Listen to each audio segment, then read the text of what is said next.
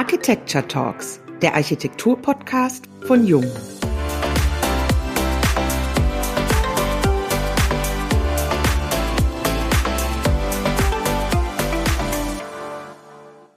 Hallo und herzlich willkommen beim Jung Architecture Talks Podcast. Mein Name ist Diane Slavic und ich begrüße Sie heute wieder recht herzlich aus meinem Homeoffice in Stuttgart.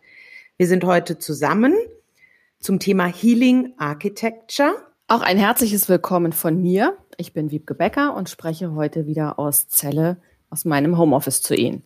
Als Gast haben wir in dieser Podcast-Folge Frau Professor Christine Nickel-Weller. Guten Tag, Frau Nickel-Weller. Wir freuen uns sehr, Sie heute hier bei uns als Gast begrüßen zu dürfen. Guten Tag. Ich freue mich sehr, mit Ihnen sprechen zu können und äh, werde auch gleich meinen Ort verraten. Also ich sitze inmitten von Schwabing in unserem allerersten Atelier auch unser derzeitiges Homeoffice. Ja, da bringt die neue Zeit hier für uns alle die Herausforderung, denen wir uns heute stellen dürfen. Schön. Wir freuen uns, dass Sie dabei sind. Ich würde Sie, Frau Nickelweller, ganz gerne nochmal auch vorstellen, den Werdegang für unsere Zuhörer. Gemeinsam mit Ihrem Mann, Professor Hans Nickel, konzipieren und realisieren Sie seit 1989 Bauten der Gesundheit, Forschung und Lehre sowie Entwicklungs- und auch Masterpläne. Das Büro Nickel und Partnerarchitekten mit Standorten in München, Berlin, Zürich, Peking und Jakarta beschäftigt heute 180 Mitarbeiter. Aktuell sind sie die Aufsichtsratsvorsitzende des Unternehmens.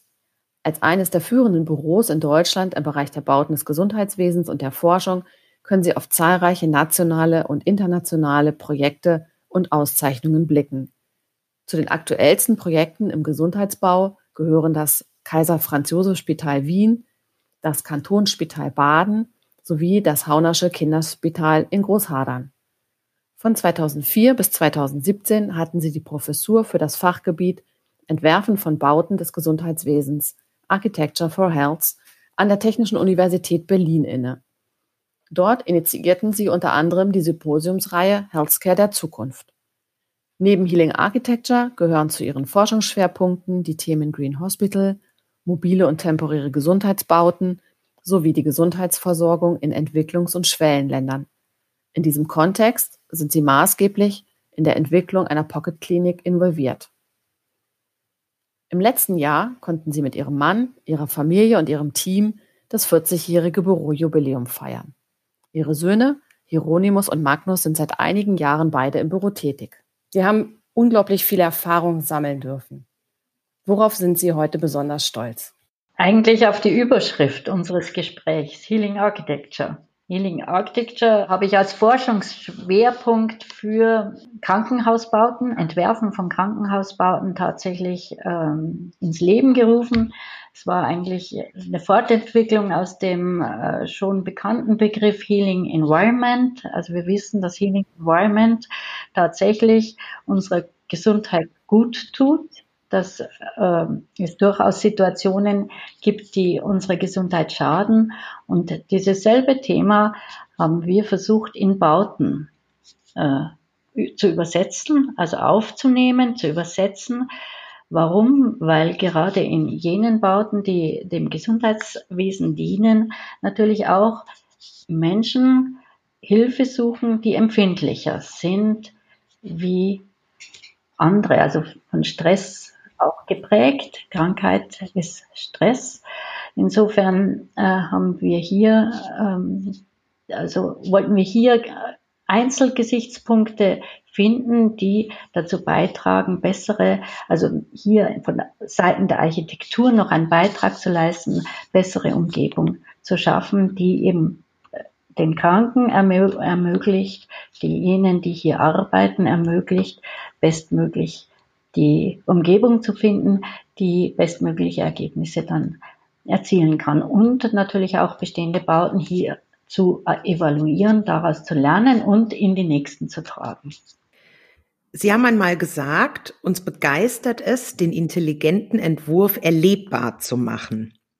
Jetzt gehen wir davon aus, dass Ihnen das per se bei allen Entwürfen gelingt, aber gibt es denn Projekte, bei denen Sie sagen würden, dass es Ihnen besonders gut gelungen ist? Vielleicht in neuester Zeit oder in letzter Zeit fand ich das Haunersche Kinderspital für Großhadern, für das Universitätsklinikum von Großhadern eigentlich einen Entwurf, der weit weggegangen ist oder weggegangen ist von üblichen Szenarien, wobei der funktionale Teil ähm, des äh, Krankenhauses hier sehr wohl äh, gängige Prinzipien aufnimmt, aber die Kombination von Eintritt in das Haus, von äh, ja, anfangen sich anzufreunden mit dem Haus. Wie kommt das Kind dem Ganzen näher? Wie kommt der Angehörige dem Ganzen näher?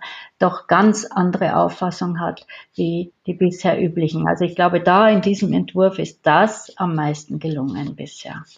Was ist denn aus Ihrer Sicht das Geheimnis für gute Krankenhäuser, damit genau sich die Patienten eben möglichst wohlfühlen und auch äh, Mitarbeiter? Also am meisten, denke ich, ist das Altern eine, oder bemerkt man am Altern eines Hauses, ob es ein, ob es ein qualitätvolles oder ob es das hält, was es mal versprochen hat. Also es muss sich neuen Bedingungen anpassen können, es muss flexibel genug sein und was uns natürlich immer am meisten noch ähm, ja auch motiviert, so weiterzumachen oder etwas weiterzugeben an die nächste Generation, ist, ähm, wenn wir auch nach 20 Jahren noch erfahren vom Patienten, das war ein ganz besonderer Aufenthalt, das habe ich nicht gedacht, oder auch von Mitarbeitern des Krankenhauses, also oder Ärzteschaft, Pflege, die eben auch hier heute noch Vorzüge erkennen können und nicht sagen, hätten wir denn doch mal was Neues, dann würden wir ja viel, viel besser arbeiten können. Das ist spannend. Und wenn das Ganze sozusagen gelingt, ohne gigantische Eingriffe, sondern indem eben verlagert wird. Vielleicht, also wir haben ein Haus, da musste mal die Verwaltung jetzt rausziehen, dann sieht es natürlich auch ein bisschen wie Rocky Doggy aus, wenn die da in einem Holzbau äh, unterkommen, aber es konnte sich bewegen. Es konnte immer, immer noch atmen, ohne also ganz große Eingriffe vornehmen zu müssen. Prima. Wir haben in den Medien Zeitrafferfilme vom Krankenhausbau in Wuhan verfolgen dürfen. Dort ist in weniger als zwei Wochen ein Krankenhausneubau entstanden. In Deutschland haben wir Planungszeiten von mehreren Jahren. Wäre es auch in Deutschland denkbar, oder aktuell notwendig, die Planungszeiten deutlich zu reduzieren? Naja, jetzt tun wir uns vielleicht erst zu Wuhan unterhalten, ja. Also um ein Krankenhaus, glaube ich, kann man das nicht bezeichnen, sondern es geht um ein Lazarett, das errichtet wurde. Und Lazarett wurde deshalb errichtet, weil die Gesundheitsversorgung eben das nicht leisten konnte und hier eben nicht auf diese Pandemie, also diese plötzliche Ansteigen von Krankenzahlen vorbereitet war. Also das haben wir ja in Krisensituationen, also man ist, kann nicht für jede Krise vorbereitet sein. Das ist auch so. Aber es ist eher ein Mangel, der hier mit einem Lazarettbau, ähm, also Barackenbau, ja, mhm. ähm, versucht wird zu lindern. So muss man es doch nennen. Planungszeiten bei uns sind natürlich schon auch ein Thema, das muss man schon sagen. Aber das ist die Unsicherheit, glaube ich, kommt schon daher, dass wir keine, ähm, also die letzten Jahre waren schon ein bisschen geprägt davon, dass man versucht hat, wie in allen Zeiten Kosten zu minimieren, aber einen technischen Standard eben extrem, extrem hoch haben heute. Das heißt, man versucht dann in Quadratzentimetern zu sparen was eigentlich nicht richtig und sicherlich auch nicht für die Zukunft, nicht zukunftsweisend ist. Hier sind die, ist diese Unsicherheit in Raumprogrammen, die modular aufgebaut sind, die dann eben veränderbar sind. Also ich glaube da, wenn man sich einigen könnte auf bestimmte Qualitätsstandards, auf bestimmte, also was kann, was muss etwas leisten, was muss ein Raum leisten, ja, dann hier eine Größenordnung äh, zu geben, die eventuell ähm, richtungsweisend ist, ja, dann glaube ich, würde diese Diskussion, die ein Großteil dieser Planungszeit eben ausmacht, ja, würde wegfallen. Das heißt, zunächst mal die Notwendigkeiten zu überlegen und hier einen Standard zu bringen, der von dem wir ausgehen, dass er eben bestimmte, bestimmte Fähigkeiten hat, ja. Und mhm. was ich auch noch glaube ist, also, aber da kann man vielleicht später noch drauf kommen, dass ich glaube, dass die Finanzierung, dass ähm, derjenige, der, also wir haben ja die Finanzierung des Baus getrennt vom Betreiber, also von den Betriebskosten. Das ja. heißt, hier den Zusammenhang mehr herzustellen, wäre mit Sicherheit vorteilhaft, weil natürlich Dinge, die im Betrieb langfristig von Vorzügen sind, möglicherweise vielleicht im Bau ein bisschen teurer kommen könnten, aber nicht zwangsweise, zwangsweise müssen. Man kann auch Schwerpunkte schaffen. Man kann sagen, das ist mein Schwerpunkt und woanders gehe ich ein bisschen tiefer. Ja. Also das heißt, es geht eigentlich schon um Standards und um Standardgrößen. Wenn wir diese Diskussion weg hätten, dann wird es sehr viel schneller sein und dann eben, wenn ich den Betreiber mehr ins Boot holen würde äh, äh und mindestens gleichrangig zum Finanzierer mache. Sie haben das gerade sehr schön beschrieben, was die Standards und die notwendige Flexibilität innerhalb der Planung betrifft. Wenn wir jetzt in die gebauten Krankenhäuser schauen, gibt es Defizite, die sich zeigen, jetzt in Verbindung mit der Corona-Krise. Also wir brauchen viel mehr Intensivstationen, Intensivzimmer etc. Wäre es da möglich gewesen, bereits vorab eine andere Flexibilität zu bieten? Ja, da, also Sie haben das Wort eigentlich äh, schon in den Mund genommen. Es ist die Flexibilität tatsächlich, ja. Aber das hört, ist nicht nur die Intensivpflege, sondern das geht ja beim Korridor los. Wir haben neue Abstandsregeln, ja. Da ist es ja so, dass unser Bewegungsraum künftig, also nicht nur das Bett zählt, das gefahren wird, sondern der Mensch, der hier geht, ja auch zählt. Und von daher sind wir da in den Grundmaßen, vielleicht schon in dem, dass wir jetzt immer mehr versucht haben, Verkehrsflächen einzudämmen, schon falsch. Ja. Vielleicht müsste es auch nur eine andere Art der Organisation sein oder des Aufbaus von der Architektur her und man könnte das wieder auffangen. Insbesondere, wenn wir jetzt bedenken, dass wir in der IT und hier in den logistischen Prozessen ja an einer, an einer, an einem, an einer Schwelle im Grunde genommen angekommen sind, die uns ermöglicht, das wäre vielleicht jetzt, wir gehen gestärkt aus einer Pandemie hervor, die uns ermöglicht, tatsächlich diese Prozesse neu zu denken und hier Wesentliches von Unwesentlichen zu trennen. Ja, das heißt, ich könnte logistische Dinge ja durchaus in Bereiche, die preiswerter zu erstellen sind, bringen und dann aber die Konzentration, nehmen wir die Intensivpflegen. Wir haben ja sehr viel Zwischenpflege, Intermediate Care zu intensiv. Man hat irgendwann, glaube ich, den Sauerstoff aus den Zimmern verbannt, weil zu teuer. Hätten wir ihn denn drin, dann hätten wir die, diese Flexibilität des Umnutzens. Es ist wirklich glaube ich, auch so, dass wir ein bisschen mehr Räume, die nicht Räume sind, bräuchten. Mhm. Also Räume, die per se noch nicht unbedingt definiert sind. Ja, das mhm. kann mal ein Vorraum sein, es kann mal ein Übergang, eine Schwelle, eine Barriere sein, die zunächst, wir haben keine Pandemie, als Bibliothek genutzt wird.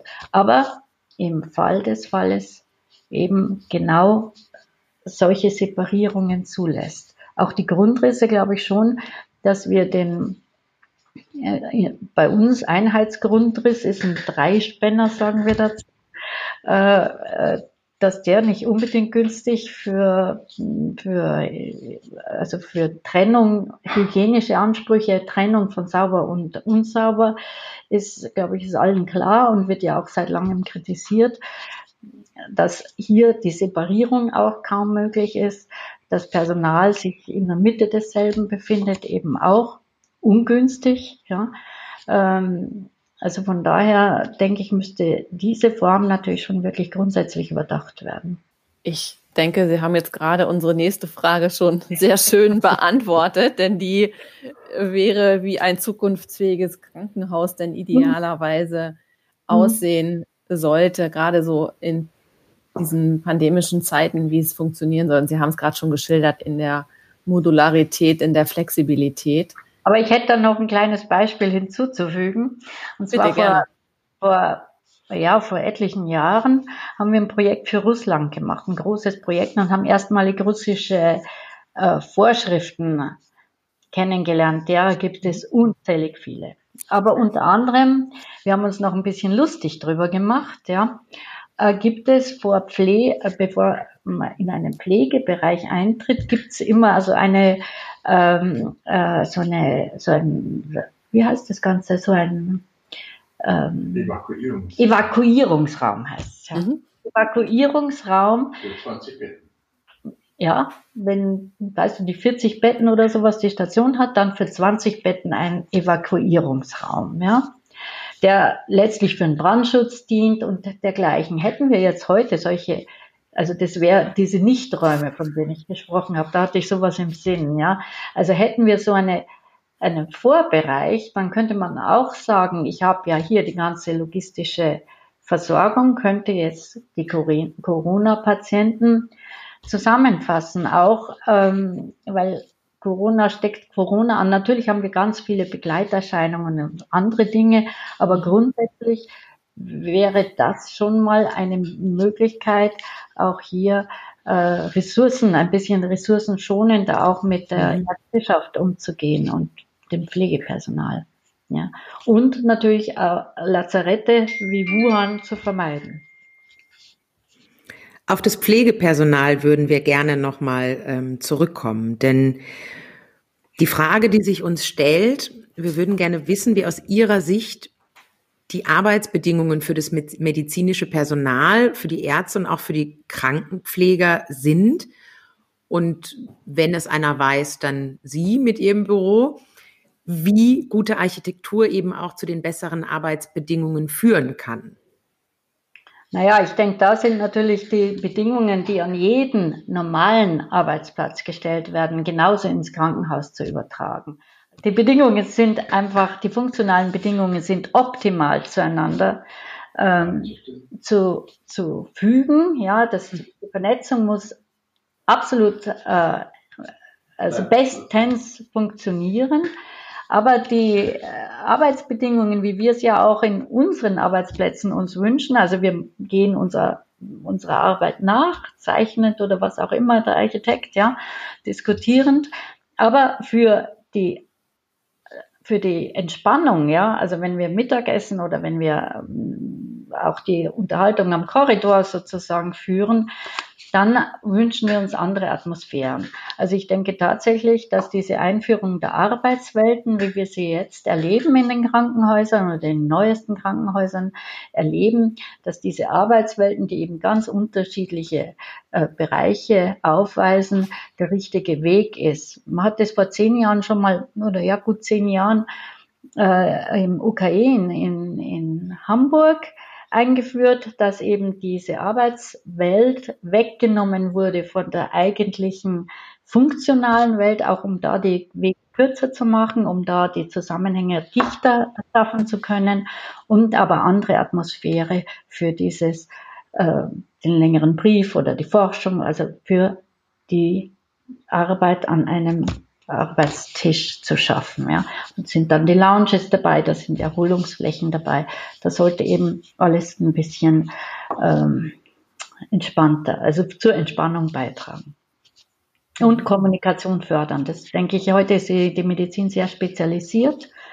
Von daher ist es natürlich auch wichtig, wie in der Forschung, äh, die, also selbstverständlich zusammenzubringen, die unter, unterschiedlichen Disziplinen. Also da kann die Architektur wirklich einen Beitrag leisten. Haben Sie eine Idee, wie es gelingen könnte, Frau Nickel, das fehlende Personal, was wir ja aktuell in diesem Bereich Gesundheit und Pflege haben, für diese Tätigkeit zu begeistern? Und dieses letztendlich, was wir, wir haben ja einfach ein Delta, was uns im Moment fehlt. Wir haben genug Betten, wir haben Intensivbetten, wir können aktuell auf die Pandemie gut reagieren, aber uns fehlen eben ganz, ganz viele Mitarbeiter in dem Bereich. Naja, also ich denke, wir müssen da auch auf KI zählen. Also wir können natürlich versuchen, überall in der Welt noch äh, Pflegepersonal anzuwerben, aber letztlich fehlt es ja in anderen Ländern dann auch. Also man muss schon sagen, dann kaufen wir reich ein, ja. Aber man muss auch das andere sehen. Also ich glaube tatsächlich, dass die, der Weg in die künstliche Intelligenz hier der richtige ist, dass für bestimmte Dinge dann eben uns der, also Hilfen zur Verfügung stehen. Also das kann in der physikalischen Therapie oder dergleichen sein, ja. Aber das Zweite, was wir wirklich dringend auch mit beachten müssen, ist, dass wir Angehörige heute ins Krankenhaus mit einziehen lassen können, sollten. Ja, also der Angehörige kann eine ganze Menge von Hilfestellungen äh, leisten, die das Pflegepersonal vielleicht jetzt gar nicht mehr leisten sollte, ja, weil es letztlich die Hotellerie ist, ja, aber auch für die Beruhigung sorgen kann, ja und ähm, Pflegepersonal eben in diesen hochspezialisierten Bereichen tatsächlich eben tätig ist. Was ich auch glaube, ist, dass mehr noch die ähm, mehr noch die Trennung von Leicht- und Schwerstpflege äh, wir sehen sollten. Ne, also ich denke, dass unsere Zentren, also warum Deutschland vielleicht auch in diesen Todesraten im Augenblick Blick, man weiß es nicht, ja, aber vielleicht ein bisschen besser dasteht, ist schon die exzellente Versorgungsstruktur, die ähm, in diesen Exzellenzzentren tatsächlich dann in Zukunft, glaube ich, nur noch über Einzelzimmer verfügen sollte. Ja.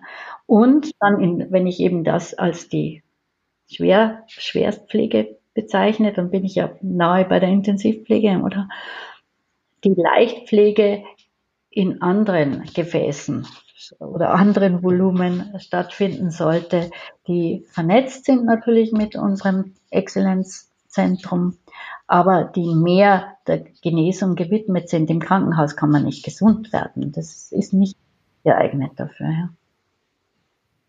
Nein, es ist auch nicht Sinn desselben. Das muss man ganz klar sagen, sondern es, also Sinn wäre eben, dann eine andere Struktur und Form äh, anzuschließen, also diesen, dem Patienten sofort den, den Weg, das ist ja auch vielfach heute schon so, den Weg aufzuzeigen, als nächstes dieses und hier folgt folgendes, hier Netzwerke zu bilden, die die Leichtpflege, vielleicht eben dann auch in älteren Bauten, die nicht mehr so gut aufrüstbar sind, äh, zu, zu, in, in, einem guten, äh, in einem guten Ambiente einzurichten. Die liegen ja auch häufig sehr schön, die liegen häufig in, in guter Umgebung, auch manchmal mitten in der Stadt. Auch Stadt ist gut, ja.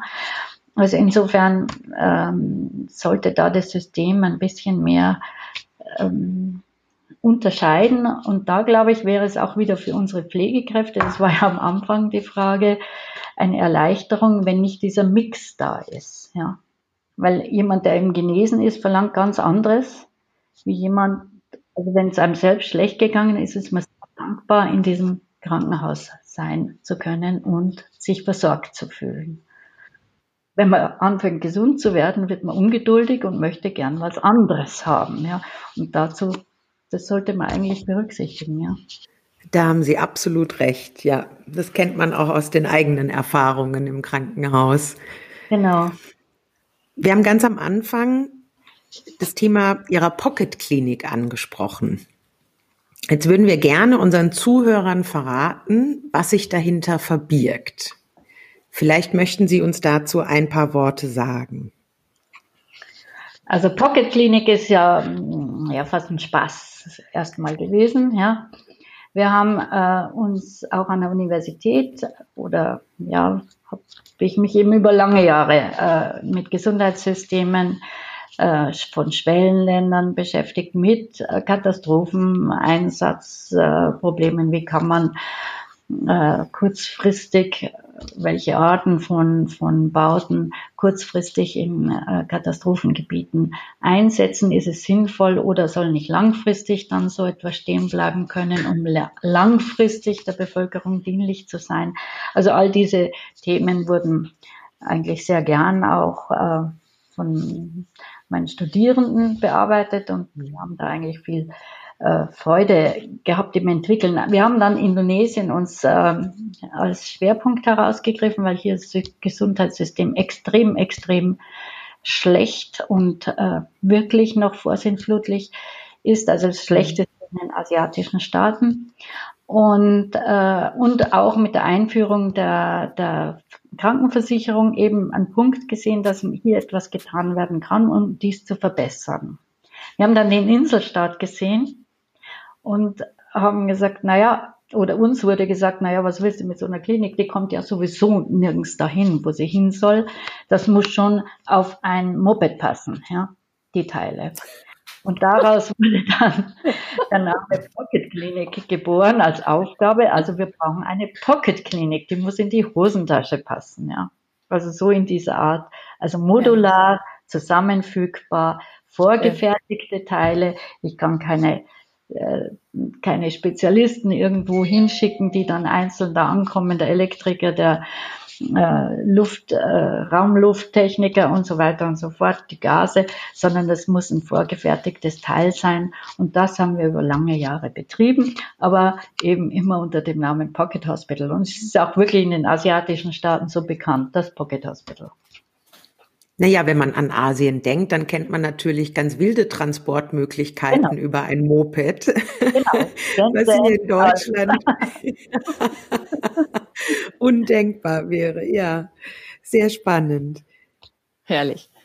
Ja, also so ist es geboren. Ja, das war die Geburtsstunde. Ja, und seit dieser Zeit arbeiten wir daran tatsächlich, aber heute extrem anders, dass wir denken, das ist natürlich absolut in alle Situationen passt und vor allem auch in unser ganz hochentwickeltes System durchaus eine Rolle spielen kann, vorgefertigte Teile zu entwickeln, die eben bestimmte, äh, also die zufügen und wegnehmen erlauben. Mhm. Also um das geht es uns eigentlich auch sehr mhm. stark und verändern. Ja. Also die eine Grundstruktur haben, die eben bestimmte Standards verfügen, die dann ein hohes Maß an ja bereits Können aufweisen mhm. und dem dann noch Spezialdinge zugefügt werden, um ja um alles abzudecken. Ja. Mhm. Da sind wir, wir tatsächlich, also versuchen tatsächlich also in Expertengruppen äh, weiterzuentwickeln.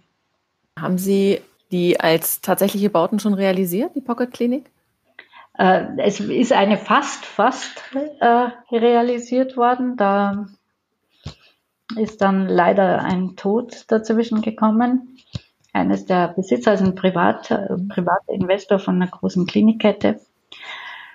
Äh, das stoppt es ein bisschen, aber es gibt eigentlich schon sehr weit entwickelten Plan und im Augenblick gibt es ein anderes Projekt, das aber tatsächlich bereits im Bau ist und das sich im maritimen Bereich befinden wird. Ah. Ähnliche Struktur, aber maritim. Da lernen wir im Moment sehr viel, weil die Bedingungen natürlich hier noch, noch viel äh, extremer sind. Also man muss noch viel mehr, also es ist, wird aus Containern gebaut tatsächlich. Mhm. Und äh, ist da auch ein ganz raffiniertes System gefunden worden. Äh, aber wir lernen e extrem viel, wie die Einheiten voneinander unabhängig funktionieren können, weil das ist da die Bedingung. Und äh, versuchen auch diese Übertragbarkeit dann auf andere Systeme, gerade jetzt im Hinblick auf die Pandemie, äh, zu entwickeln, weil es da natürlich geht, wie kann ich auch einen Teil abtrennen, ja.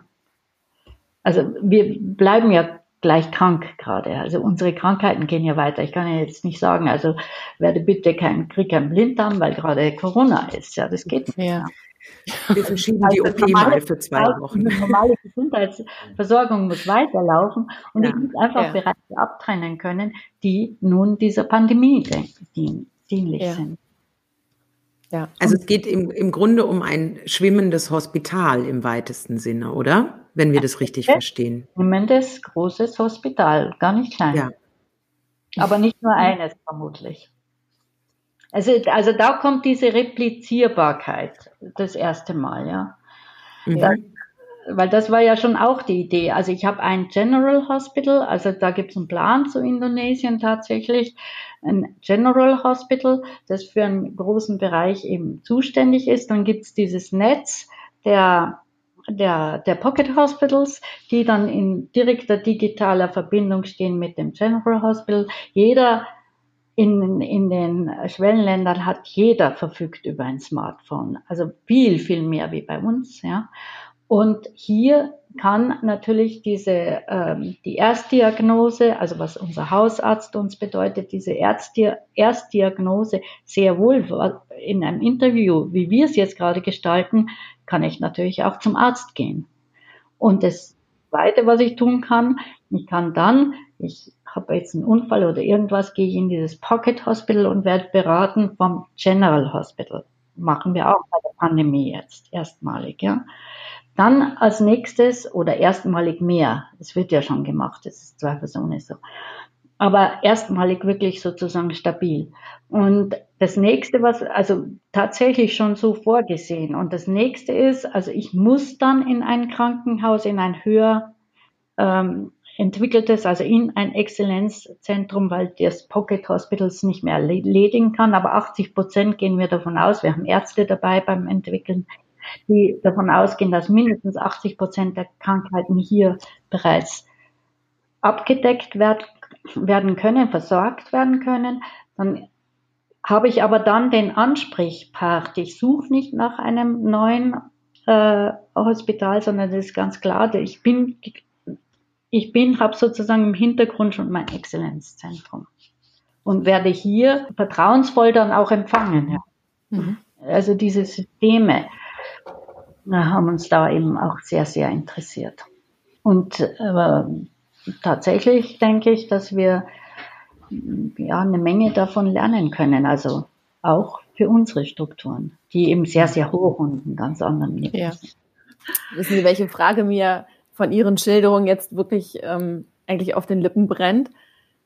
Haben Sie eigentlich schon Anfragen von Fernsehsendern bekommen, weil Sie schildern unglaublich viele Lösungsansätze? Ja, bisher hat sich niemand interessiert dafür, ehrlich gesagt. Ja, also ich bin froh, dass Sie sich dafür interessieren. Sehr also, brennend, ja. Nein, also ganz so ist es nicht. Wir haben ja die Symposiumsreihe, die sehr, sehr, sehr gut, äh, also sehr gut ankommt und sehr gut besucht ja. ist und eigentlich großes Interesse nach wie vor. Ähm, also treffen sich wirklich hochrangigste äh, Experten hier. Also das ist sehr wohl so. Aber sagen wir mal, Fernsehsender in dem Sinn äh, haben sich definitiv noch nicht äh, gerührt. Wir haben ja, unser Sohn Magnus hat ja an den Herrn Söder einen ja. Brief gegeben und auch an den Herrn Reiter, unseren Oberbürgermeister, aber nur sozusagen als ähm, also äh, Bereitstellung von Expertise dahingehend, mhm. als ja der Aufruf war, jeder soll seinen Beitrag leisten. Also das war nur ein Brief, der gesagt hat, okay, wir sind da auch übrigens, wir könnten einen Beitrag leisten. Die sind ja. sicherlich an falschen Stellen gelandet, die schreiben. Also von daher hm, hat es keine Wirkung. Aber ich glaube trotzdem, ich bin da einfach guter Dinge, bin immer optimistisch in meinem Leben gewesen. Ich bin optimistisch, dass wir diese schwere Zeit tatsächlich auch nutzen werden, um etwas zu lernen und hoffe das eben auch sehr zu lernen, weil ich ganz sicher bin, also ich weiß nicht, ob Sie Bill Gates neulich in den Nachrichten mhm. gesehen und ähm, oder gelesen haben. Also er hat ja, glaube ich, vor 10 oder 15 Jahren schon dieses Szenario, Szenario der Pandemien aufgezeigt. Das ist sicherlich nicht die letzte. Und kommt dann was anderes. Das ist immer so. Aber wir sollten lernen daraus und sollten daraus äh, mit neuem Elan hervorgehen. Wir haben ja auch genug zu tun. Wir haben heute auch gelesen, wie weit die Wirtschaft zurückgefallen ist, was wir denn alles äh, aufzubauen haben, dass wir uns wie eine Nachkriegssituation haben oder wie, ja, wie lange nicht einen Zusammenbruch haben und dadurch natürlich auch wieder mit neuen Energien, neuen Ideen Neues schaffen können. Aber ich glaube schon, dass die andere Form des Gesundheitssystems, Nutzung der, digitalen Kraftnutzung äh, der digitalen Möglichkeiten und auch ähm, künstliche Intelligenz, also weit mehr nach vorne zu treiben, äh, schon ein Weg sein könnte, der ihm die Zukunft sehr prägen wird. Ja. Also ich, mich würde es freuen, ja.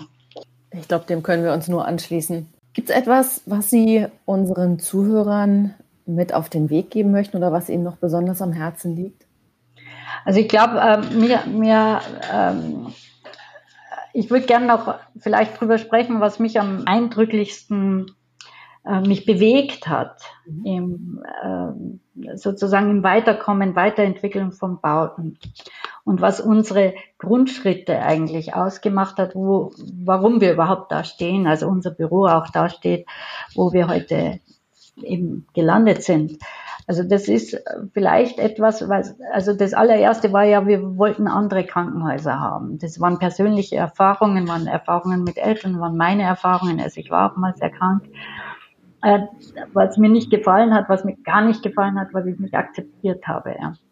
Also diese das, ein, das geht im Eintreten ins Haus los. Und da gibt's eben ein, äh, was ich nur empfehlen kann, wenn jemand mal die Gelegenheit hat, eines der Maggie Center zu besuchen. Mhm. Mhm.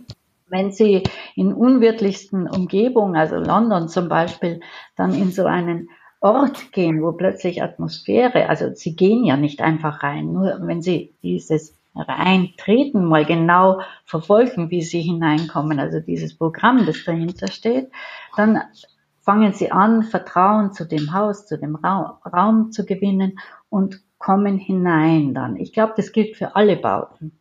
Wie trete ich ein, ja? Und viele von unseren äh, Gesundheitseinrichtungen sind natürlich ein bisschen Statussymbole und haben natürlich so diesen Bank-Image-Geschichte. Also da wird man schon mal so klein, wenn man dran ist. Also das ist etwas, was wir immer vermeiden wollten, ja. Und äh, als wir das erste Mal London besucht haben, also wir waren zutiefst beeindruckt und es ist uns eigentlich auch aufgefallen, was wir selbst vorher gemacht haben. Agatha Ried zum Beispiel ist ja jetzt 20 Jahre alt, Arte war da, also insofern doch Fernsehsender. Mhm. Aber ich, Arte habe ich nicht zu den Fernsehsendern gezählt. Das ist natürlich endlich.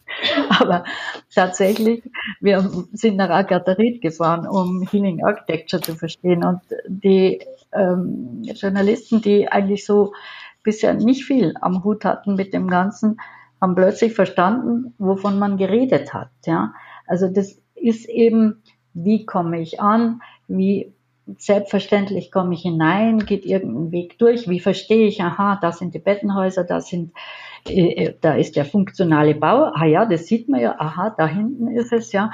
Also das ist alles irgendwie verständlich, was da passiert, ja. Und es ist eine Umgebung, die eben von der Natur geprägt ist, in, klar am Land von der Natur geprägt ist, aber es ist ein sehr großer Bau. Und dennoch schafft er dieses, ja.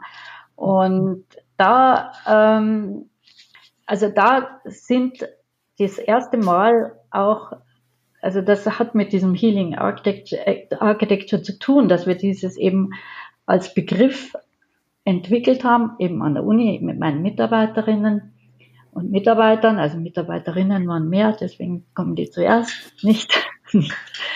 also, äh, Architektur ist ja heute weiblich, ja.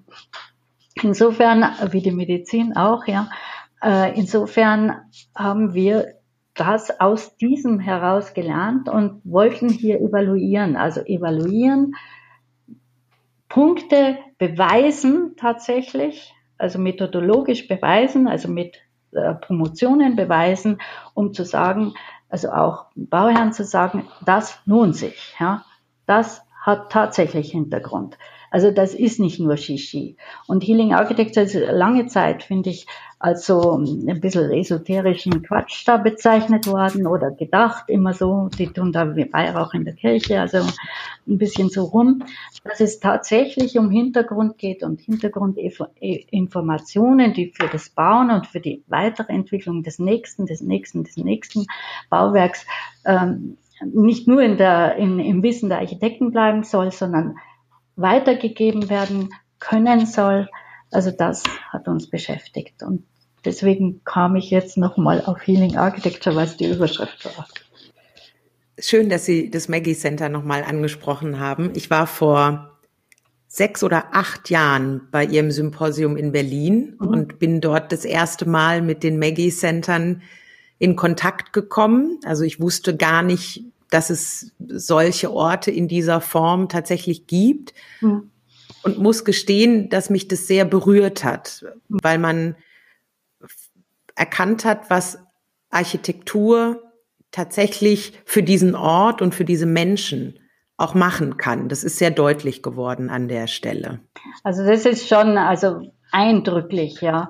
Und manchmal, also gibt es eben so Situationen, wo es dann noch, noch mehr, ja, diese, dieser Unterschied zwischen äh, Universitäts, äh, abweisenden äh, Universitätskrankenhaus, äh, Großkrankenhaus, ja, das letztlich von dieser äh, Intensivmedizin geprägt ist, wenig äh, Raum, auch wenig Zeit für Patienten hat, dann hier eben ein Ort, der wo man sich finden kann, wo Netzwerke gesponnen werden können, eben auch anderen kranken Menschen.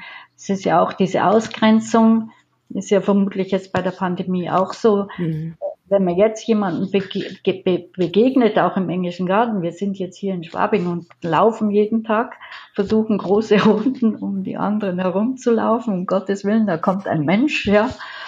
Und ähm, das ist schon, das ist schon eine ganz besondere Situation, äh, wo man auch wieder aufpassen muss, dass man sich nicht zu weit ausgrenzt, diese Furcht vor dem anderen. Also das, dieser Respekt, den wir lernen müssen, dass das eine Respekthaltung ist, den anderen nicht zu, also nicht zu gefährden. Ja, wir wissen ja nicht, sind wir krank oder sind wir nicht krank, weiß ja keiner von uns, ob wir schon Träger von irgendetwas sind. Ja. Insofern diese Respekthaltung äh, zu bekommen und nicht sich zu fürchten, das ist ja noch das Nächste. Ja. Aber ich glaube, wir werden damit umgehen, lernen. Das Händeschütteln wird vielleicht eine Geste sein, die wir mal ein bisschen zurücklassen, noch nicht benutzen und trotzdem mit freundlichem Lächeln das Ganze ersetzen. Ja. ja, ich glaube, dass wir da genau. tatsächlich auch ein, eine freundliche Begrüßung, wie zum Beispiel in Japan oder auch in China etc., uns durchaus angewöhnen können. Wie Sie sagen, genau. Ein freundliches Lächeln ist manchmal noch viel schöner als ein äh, fester Händedruck.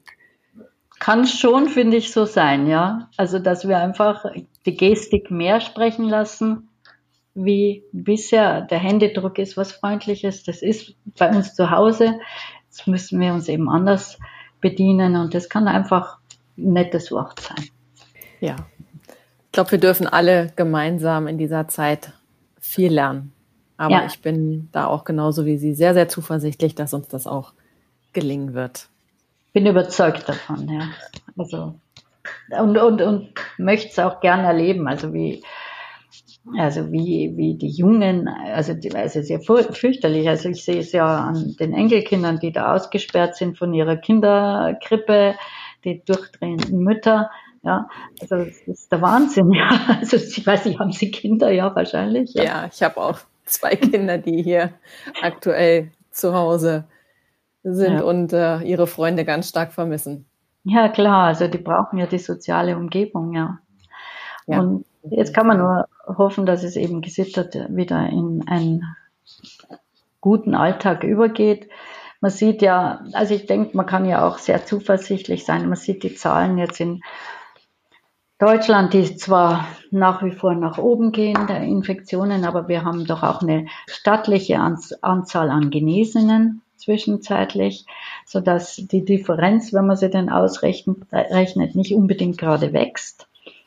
Und äh, wenn das so ist, dann ähm, können wir uns ja glücklich schätzen und auch die Anzahl der Todesfälle, denke ich, ist immer bedauerlich. Jeder Tote ist bedauerlich, aber vielleicht ist es auch manchmal so, dass der liebe Gott da auch noch ein bisschen eine Rolle spielt. Also, also es hat ja, also das Durchschnittsalter ist ja doch kein ganz geringes jetzt derer, die versterben. Blödsinn, was ich sage, ist schon richtig.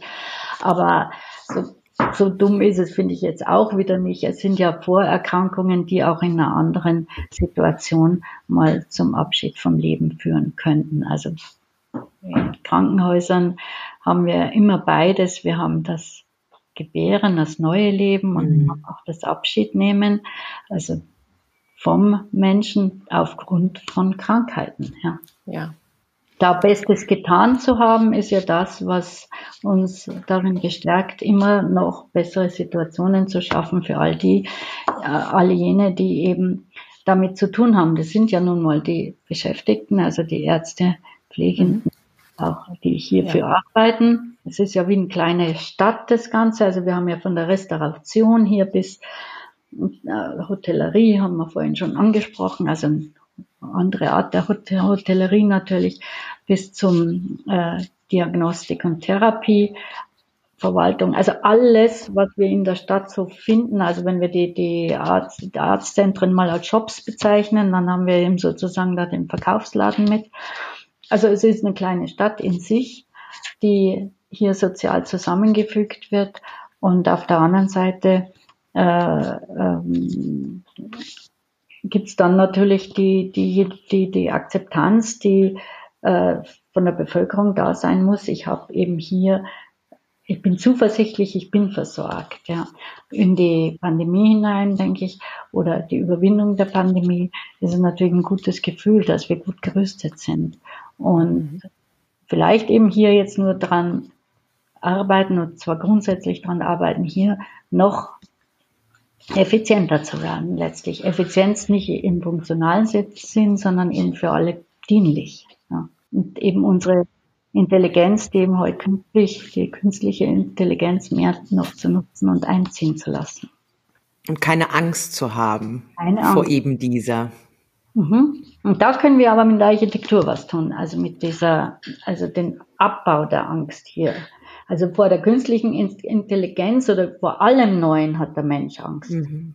Am liebsten zieht er sich ja zurück in seine traditionellen Umgebungen, also unser Bauernhaus ist uns heilig, ja. Auch die, die, die, die, die äh, Verdichtung der Städte ist ja ein Riesenproblem oder ein Riesenthema. Wollen wir das oder nicht? Die Biene vertreiben ja nein, ja. Also das, das, das sind schon alles äh, Themen oder Themen oder wollen wir eben bis zu den Alpenhäuschen an Häuschen stellen? Ja, das, da, da geht's los. Ist das eine gesund oder ungesund? Ich denke, dass wir einfach in diese Situationen das Beste, äh, also da, da wirklich dran arbeiten müssen, dass auch Konzentrationen möglich sein müssen. Es kann einfach nicht mhm. sein, dass wir von hier bis zum Alpenrand die Häuschen hinstellen. Ja. Geht überhaupt nicht, weil die Verkehrssysteme und so weiter und so fort. Also wir brauchen einen gesunden Lebensraum, der die Überschrift ist, um überhaupt Krankheit zu vermeiden. Mhm. Das allererste, ja. Das zweite ja. ist dann die gute Versorgung, wenn denn Krankheit kommt, ja. Und hier eben ein Netz aufzubauen, das eben bis in diese Wohnung hineingeht, aber anders wie bisher. Ich glaube, das sind jetzt wirklich ganz, ganz viele tolle Ansätze, die Sie uns geschildert haben, viele Aspekte, viele Ideen. Und ähm, wir dürfen uns an dieser Stelle ganz, ganz herzlich bei Ihnen bedanken, liebe Frau Nickel, für Ihre Zeit, für Ihre persönlichen und offenen Worte. Es hat uns unheimlich viel Spaß gemacht, mit Ihnen über diesen Weg ähm, heute sprechen zu dürfen. Vielen Dank dafür. Ihnen vielen Dank. Ich fand es sehr spannend, ja. Und äh, ja, und unsere Wünsche, unser neuer Wunsch oder Abschiedsgruß äh, ist ja nicht mehr auf Wiedersehen. Auf Wiedersehen gehört dazu. Aber bleiben Sie gesund, ja, das Allerwichtigste, ja. Ihnen und Ihren Familien Gesundheit. Ganz herzlichen Dank. Wir freuen uns sehr darauf, wenn wir uns tatsächlich mal wieder in echt wiedersehen können, wo zur wo auch immer zur nächsten Gelegenheit. Wir danken auch unseren Zuhörern freuen uns, dass Sie uns an der Stelle so lange begleitet haben und freuen Sie sich auch gerne auf die nächste Folge von den Jung Architecture Talks, dem Architektur Podcast. Bis bald.